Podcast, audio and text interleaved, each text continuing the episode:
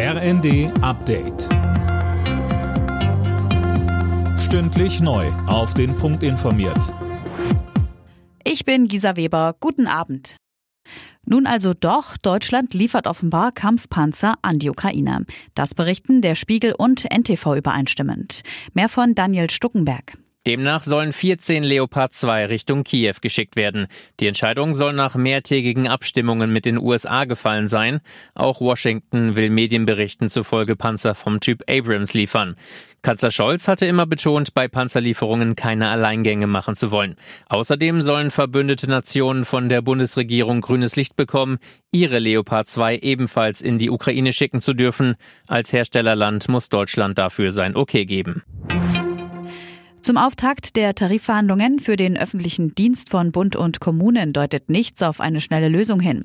Verdi und der Beamtenbund fordern für die Beschäftigten 10,5 Prozent mehr Geld, mindestens aber ein Plus von 500 Euro monatlich. Das ist zu viel, heißt es von der Arbeitgeberseite. Bundesinnenministerin Faeser sagte.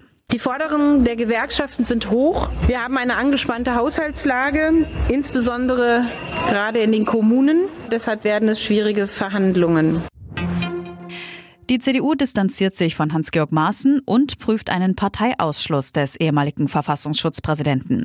Hintergrund, Maaßen hat in einem Interview von rot-grüner Rassenlehre und einem Austausch der Bevölkerung durch arabische und afrikanische Männer gesprochen. CDU-Bundesvize Karin Prien sagte uns dazu. Was er jetzt tut, ist bewusst antisemitische Narrative zu bedienen, Verschwörungsmythen, die von Reichsbürgern und der amerikanischen All-Right-Bewegung ja auch bemüht werden. Er stellt sich da klar an die Seite von Rechtsextremen und das ist schlicht in der Partei wie der CDU nicht tolerabel. Und zum Auftakt der englischen Woche in der Fußball-Bundesliga hat RB Leipzig einen Kantersieg eingefahren. Mit einem 6 zu 1 Auswärtssieg bei Schlusslicht Schalke klettern die Leipziger zumindest über Nacht auf Rang 2. Alle Nachrichten auf rnd.de